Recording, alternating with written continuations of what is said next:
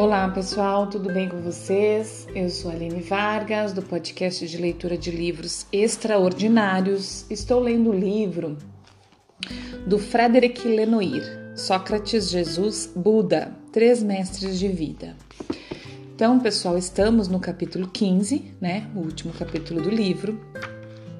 E vamos agora entrar num subtítulo, o Eros Socrático, certo? Nós estamos falando do amor, né? É, o, o, início né, do capítulo 15 é aprender a amar, certo? E agora a gente vai ler esse subtítulo, o Eros Socrático. Boa leitura e uma boa escuta para nós. É em O Banquete que Platão expõe a visão socrática do amor. Lembramos desse maravilhoso diálogo, o primeiro que eu mesmo descobri na adolescência sobretudo o célebre discurso de Aristófanes. O poeta explica que antes éramos formados apenas de um corpo duplo. Os machos tinham dois sexos masculinos, as fêmeas dois sexos femininos, e os andrógenos um sexo de cada gênero. Infelizmente, Zeus decidiu cortar em dois nossos distantes ancestrais Desde então, procuramos incansavelmente nossas metades, que, qualquer que seja nosso sexo, pode ser homem ou mulher, segundo a natureza de nossa dupla origem. Só um pouquinho. Fui fechar a janela para diminuir um pouco o ruído. É, então, deixa eu aqui.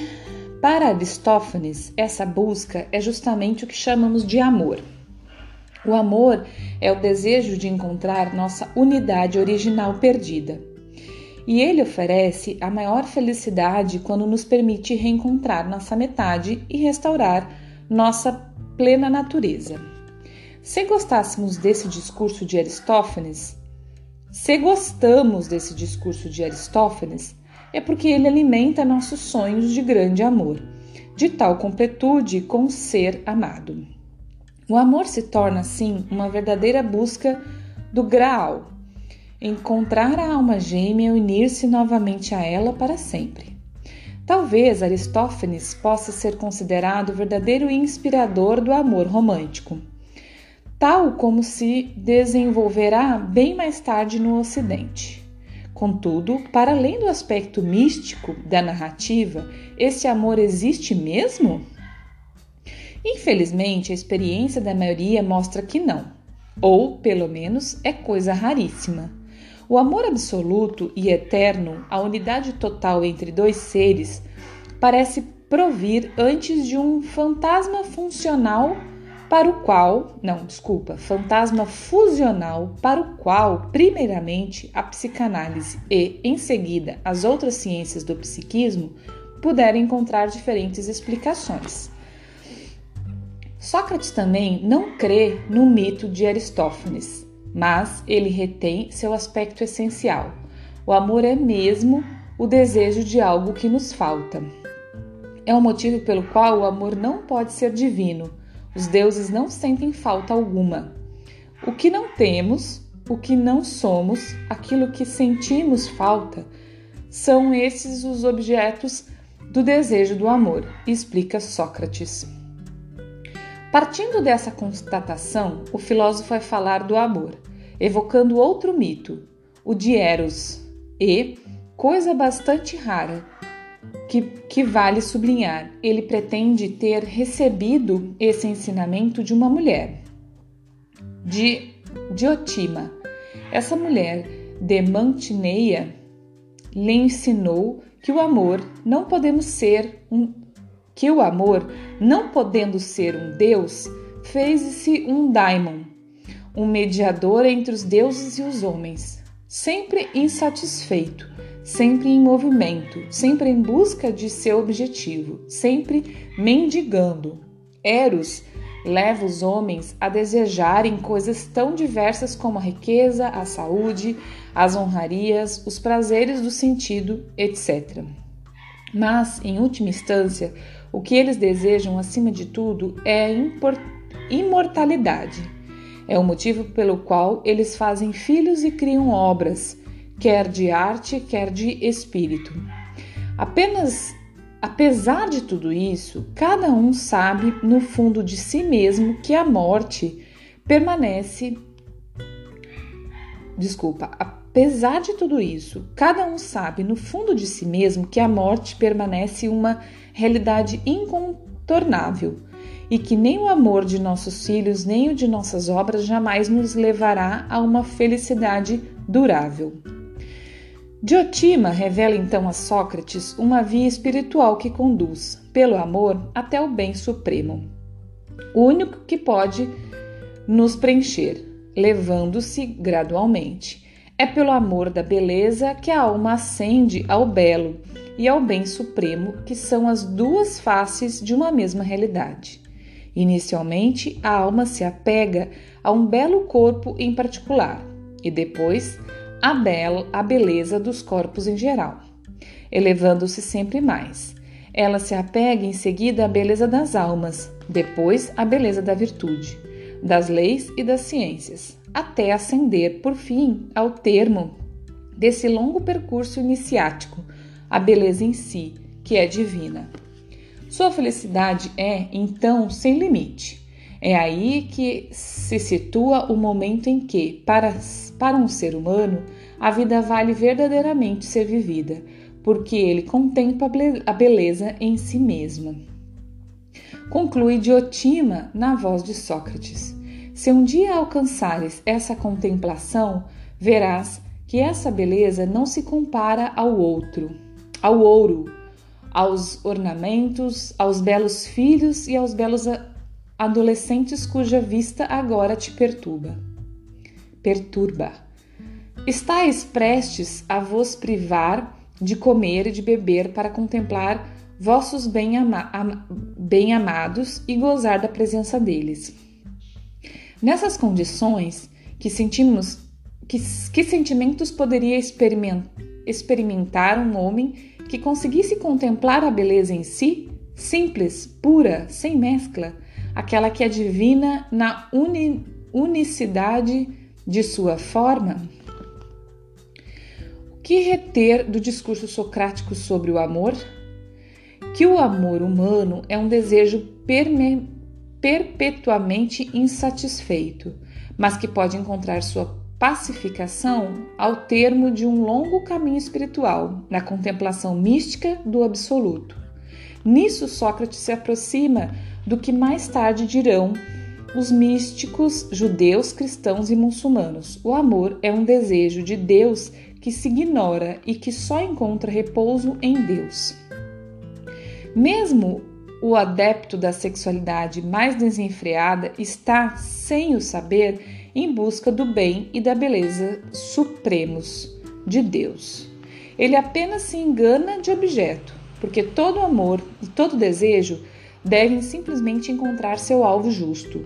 Reconhecemos aqui o ensinamento de Jesus sobre o pecado, cuja etimologia hebraica, como vimos, significa errar de alvo Sob tal perspectiva, o amor, como sustenta Sócrates, é um impulso, uma forma que nos move. Não é absolutamente uma virtude, já que a virtude é, o, é um coroamento, uma qualidade estável da alma. O amor pode levar tanto ao melhor quanto ao pior. Podemos nos, nos sacrificar por amor e também matar por amor. Podemos nos apegar por amor ao que nos faz mal bem como aos nossos maior bem. O amor em si não é nem uma qualidade nem um defeito, nem uma virtude nem um vício, nem bem nem mal. O amor é a força universal cega que nos impulsiona continuamente a procurar algo que nos falta e que pede para ser educada, dominada e ordenada. Jesus não desaprovaria essa definição de Eros, Porém, ele dá uma definição completamente diferente para a palavra amor. E, com isso, faz do amor, contrariamente a Sócrates, a virtude suprema. Certo, pessoal? Vou comentar isso mais para frente.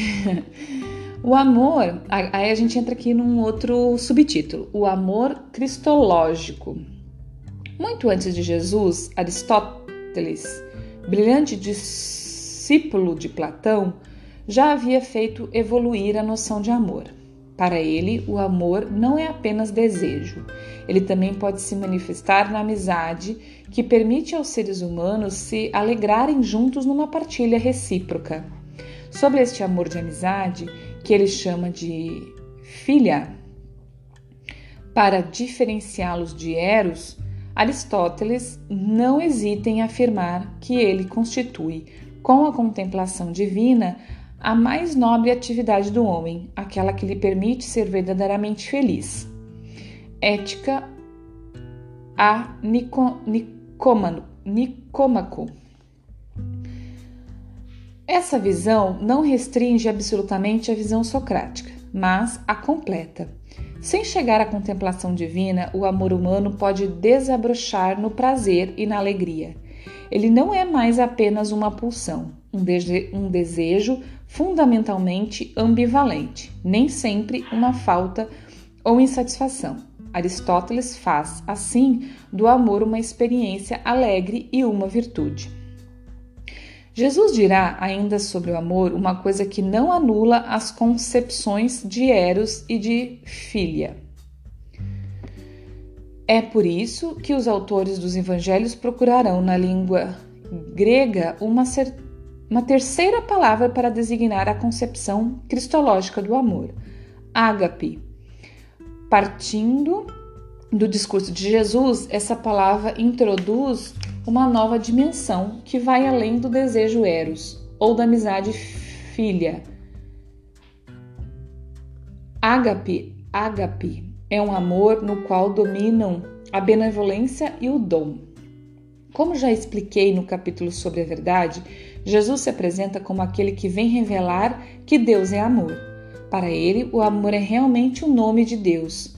O amor de que se trata aqui não é uma falta, o que em Sócrates excluía dele os deuses.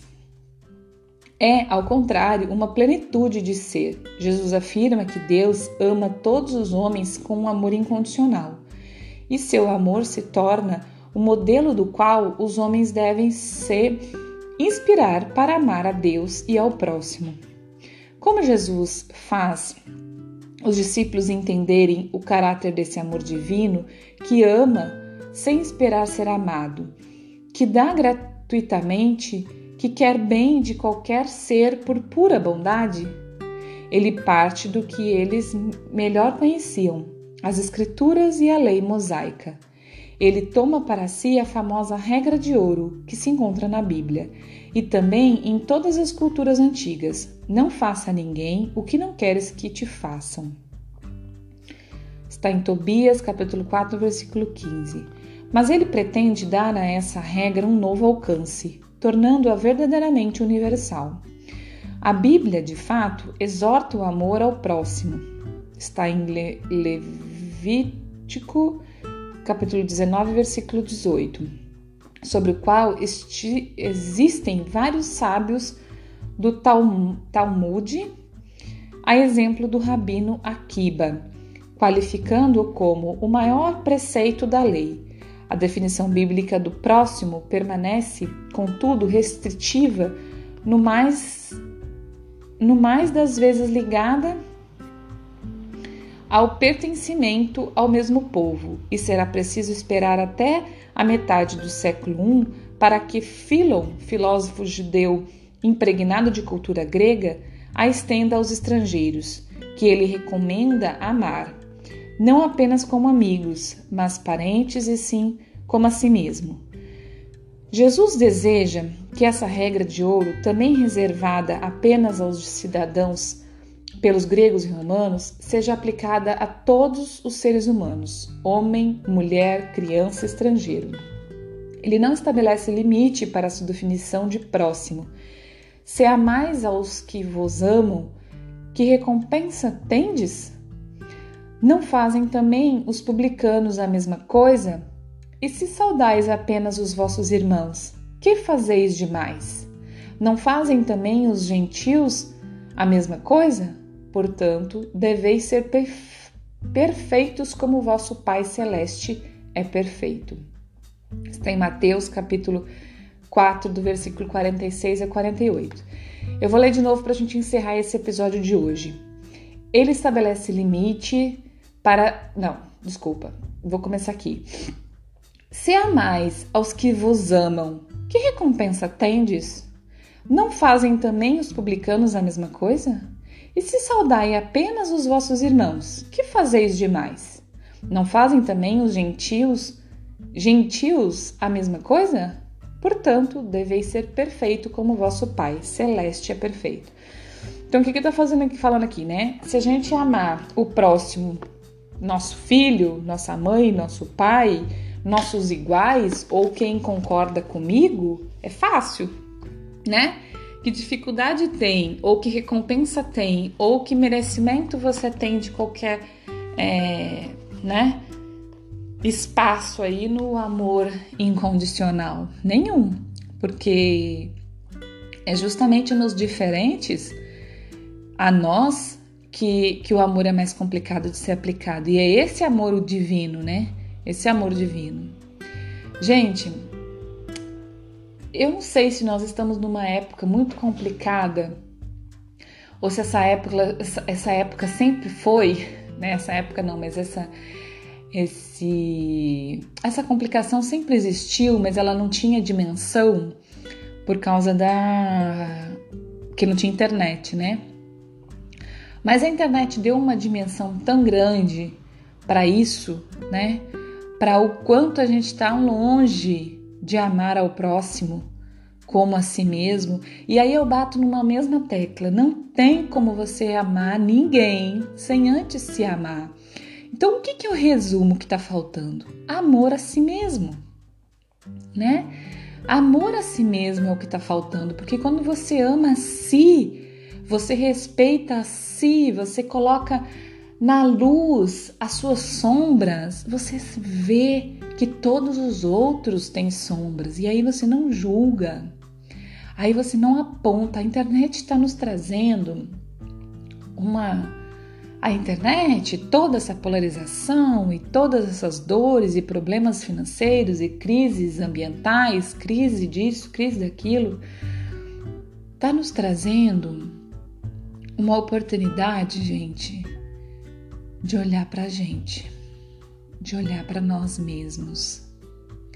Se existe uma coisa necessária neste momento, nesta era, nesta, nesse exato momento de existência nossa do ser humano, é olhar para si mesmo. Eu concordo com tudo que vejo? Não. Eu concordo com tudo que falam?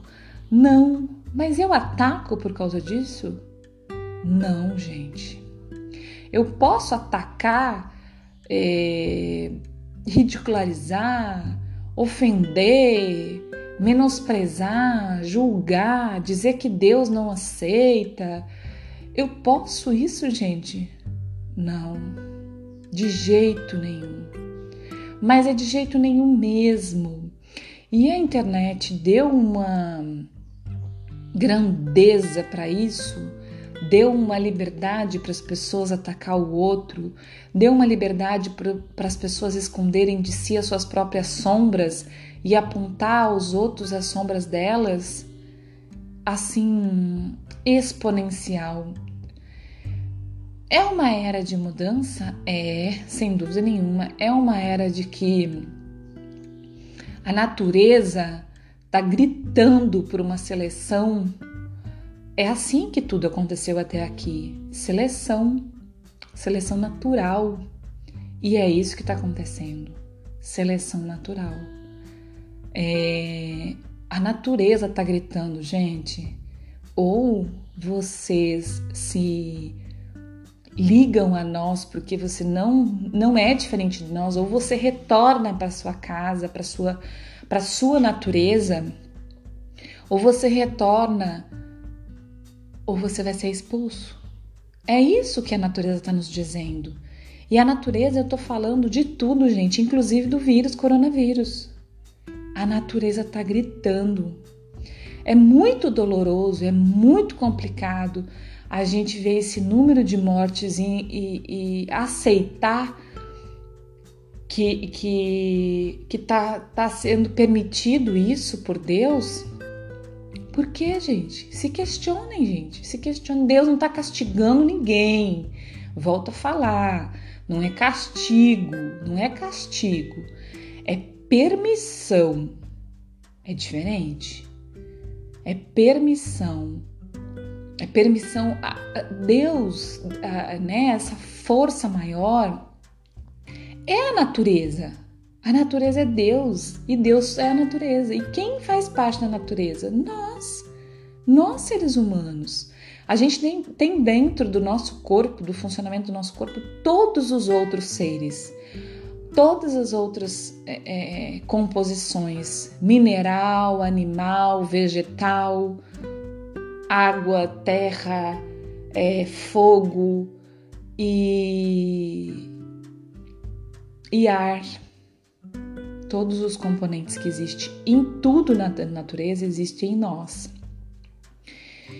E a gente achou durante muito tempo, e ainda tem muita gente que acha, que não, que a natureza é uma coisa e nós somos outras. E que a gente pode explorar a natureza, e que a gente pode explorar o outro, e que a gente pode explorar as coisas como se não houvesse amanhã, e que a gente pode ganhar dinheiro e, em cima da, da natureza e das pessoas como se não houvesse amanhã. Como se só o dinheiro fosse o importante, como se só o material fosse importante. E a gente errou. A gente errou muito feio. E a natureza, gente, está nos dando a oportunidade. Toda crise, gente, é oportunidade. Porque a gente não se movimenta quando tá gostoso. Quando tá bom, quando tá tudo maravilhoso, a gente não se movimenta, a gente se movimenta é no conflito. A gente se movimenta é na crise. Todas as movimentações da humanidade e, e do mundo, mesmo sem a humanidade, foi as crises que gerou. É na crise que você busca a solução. É na dor que você busca a solução né? Pode ser pelo amor também? Pode, mas é bem mais difícil. Para que isso aconteça num, num, num, num âmbito gigante que é o planeta, não. As pessoas, se fosse para as pessoas buscar pelo amor para uma mudança planetária, não seria, não daria. Tem muita gente que não sabe nem o que é amor. Eu sei o que é amor? Não sei, gente. Sinceramente, eu me questiono todo dia. Eu vivo o amor, eu, eu tento, eu tento muito, eu me esforço muito, eu estudo. E aí, o que, que eu faço, gente? Por isso que eu tô dizendo. O que, que eu faço que eu deixo como dica? Que eu falei antes, né? Eu concordo com tudo? Não. Mas eu não concordo por quê? Aí é que tá. Quando eu não concordo, eu busco lá em mim qual é o, a, a, a crença limitante que eu tenho dentro de mim, qual é a impregnação da sociedade na minha cabeça que me faz contrariar aquilo. O que, que aquilo me gera? É medo? É insegurança? Por que, que aquela, aquele diferente ou aquela nova é, nova situação que está se colocando ou nova forma de pensar me incomoda? Por quê? O que, que tem em mim que, que não aceita? Aí é que tá, gente. Antes de atacar as pessoas, de criticar e de apontar, olhe para você.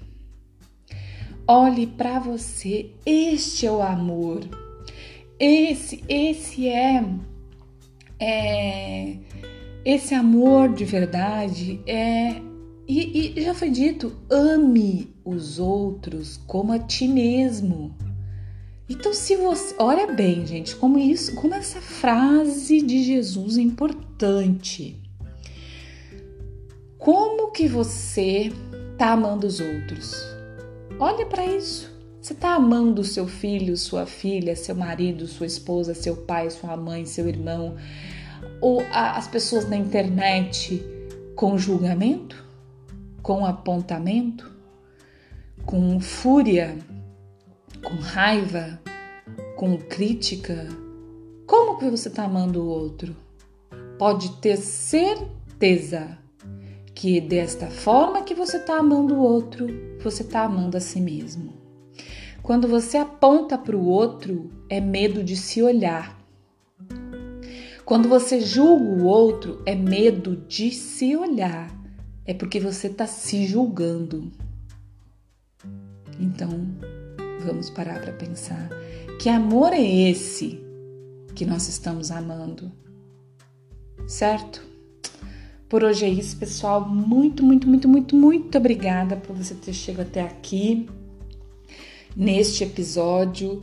É, sou muito grata por sua companhia, por sua energia, por você estar aí e muito grata por a oportunidade de ler, de aprender, de compartilhar e de fazer alguma diferença nesse mundo é, para que esse mundo seja mais harmônico e para que meu filho e meus filhos, se eu tiver mais de um, para que essas novas gerações é, venham viver um mundo melhor, sabe? Então, é, bom dia, boa tarde, boa noite, até o próximo episódio. Um abençoado e maravilhoso e cheio de amor, é, amor a si. Ame a si. Ame a si, olhe para suas sombras e entenda se questione, acolha, para daí você olhar para o outro. Um beijo.